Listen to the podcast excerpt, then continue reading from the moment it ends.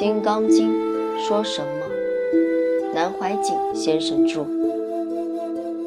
无坚不摧，鸠摩罗什和武则天。无坚不摧。现在我们手里的这本《金刚波罗波罗蜜经》，为什么在“波罗”上面加了“金刚”两个字呢？金刚在金属之中最坚固。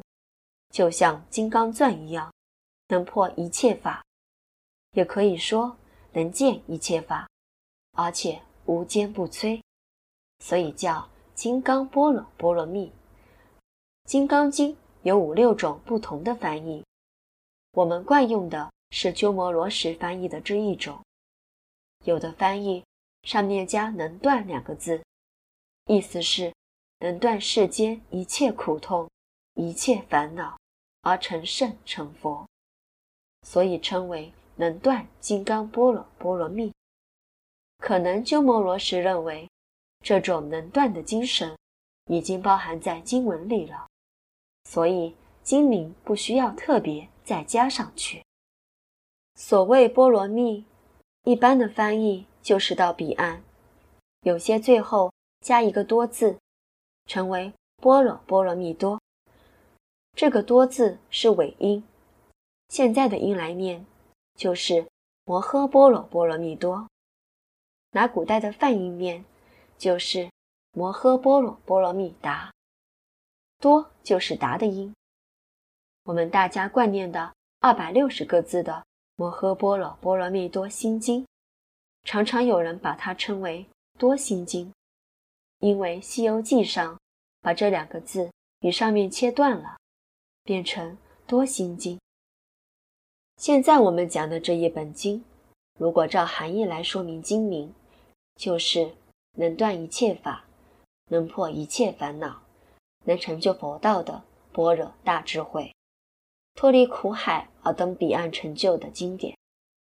如果我们照旧式庙子里的讲经方法，这个经的题目，一天讲两个钟头，连续讲一个月也讲不完。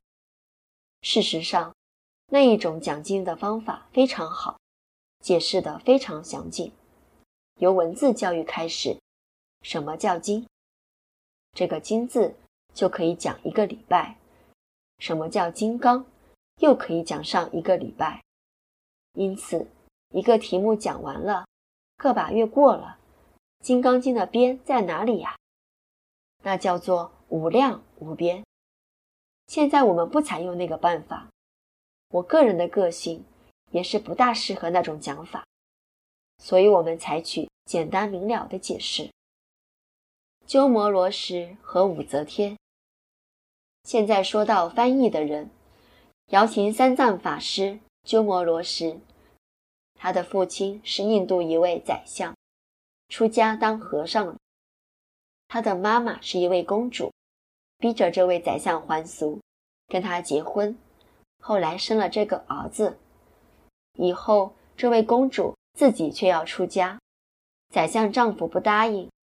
我好好的出家当和尚，你逼着我还俗结婚，现在你却要出家，所以这个故事真可以编写成一部小说。鸠摩罗什十一二岁的时候，已经可以说悟道了。三十多岁就到了中国大陆，当时是南北朝时代。为了请这位学者来，消灭了三个国家，这在古今中外历史上都是桩震撼的事件。研究当时的历史很有意思。鸠摩罗什这样一位大法师，这么有学问的一个人，各国都在争取他，什么经济、政治，一概都摆在后头不管。因为真请鸠摩罗什，一国消灭了另一国，第三个国家又消灭了第二个国家。这个故事讲起来话长，可以讲上一两个礼拜。现在简单说明，向诸位报告到这里为止。《金刚经》前面的发愿文等，我们都不加介绍了。由于在座的女性道友很多，特别要向女性道友。介绍一下开经记：无上甚深微妙法，百千万劫难遭遇。我今见闻得受持，愿解如来真实义。这是武则天这位女皇帝所作。武则天自己也是研究《金刚经》的。有人说，云何犯继子也是他做的。云何得长寿？金刚不坏身。复以和因缘得大坚固力？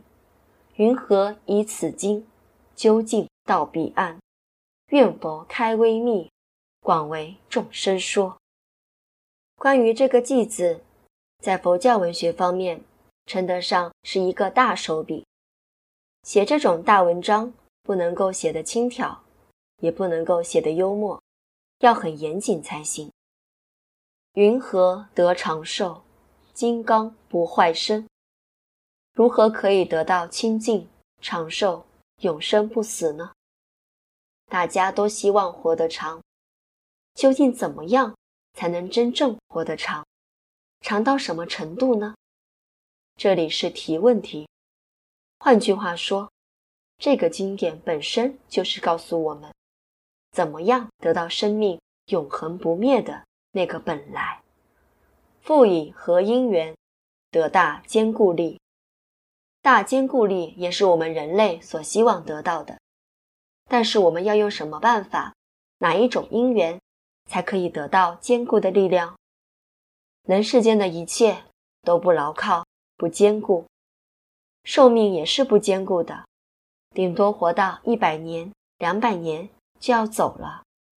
家庭、父母、子女、夫妇相聚都不坚固，终归要分散的。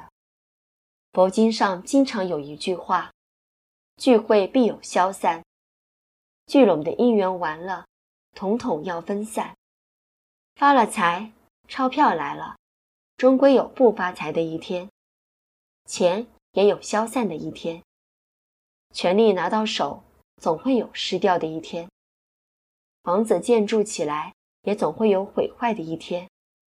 世界上有没有一个东西是坚固不破的？这个大坚固力到底有没有？你们要去找。云何以此经究竟到彼岸？我们研究《金刚经》以后，如何了解其中的方法？如何能够脱离三界苦海，而到达常乐我净的极乐世界？这些等等的问题，希望佛能打开最微妙秘密的法门，统统告诉我们。现在我们看的《金刚经》，只分为三十二章。《金刚经》原始翻译的时候，根本没有分章分品。原始的佛经是一篇连下来的文章，没有段落，分章分段是后世所作。《金刚经》分成三十二章，是梁武帝时代编辑而成的。这个编辑人是谁呢？就是梁武帝的昭明太子。我们研究中国文学，有一部非读不可的书。就是《昭明文选》，这也是国文系必读之书，就是梁昭明太子所编辑的各种铭文。《金刚经》三十二品的分法、品目的分类以及标题，都是昭明太子的杰作，标的的确很好。每一节里的重点都用标题说明，譬如第一章“法会因由”，就是说。为什么有佛讲《金刚经》这件事？譬如今天我们讲这本经，也有一个因由，因为肖先生、崔先生他们这五六位发起的，我是受别不能不来讲。这也就是我们这一次的法会因由。《金刚经》的感应力量非常大，我给大家讲一个我的秘密。我在读中学阶段。每天早晨四点钟就起，练拳运动以后，首先念《金刚经》。为什么念呢？我一点都不懂，反正人家告诉我念《金刚经》很好，我就念《金刚经》。因为在学校里也不敢敲木鱼，怕被人家说神经病，偷偷的弄一本《金刚经》到会客室去念。前怕狼，后怕虎，一下子就念完了。有一次我念到“无我相，无人相，无众生相，无寿者相”，忽然觉得我没有了，我到哪里去了？不知道啊。以后我就不念了。后来才明了其中的道理。此经对我的经验有这样奇妙，在历史记载中更有非常多的感应。抗战八年，出门在外，跟家里父母分离，生死不可知。那时我只有一个愿力，每天晚上睡觉以前，一定要给我父母念《金刚经》《心经》，这是我的秘密，我心中自己的愿力，外面不知道。可是我的经验上知道，感应力量非常大，非常大。我只能向诸位报告到这里。至于说你们要做科学的研究，感应是个什么道理？我可以跟你讲科学的理由一大堆。但是今天是讲佛学的课，不是讲科学的课，暂时就不讨论了。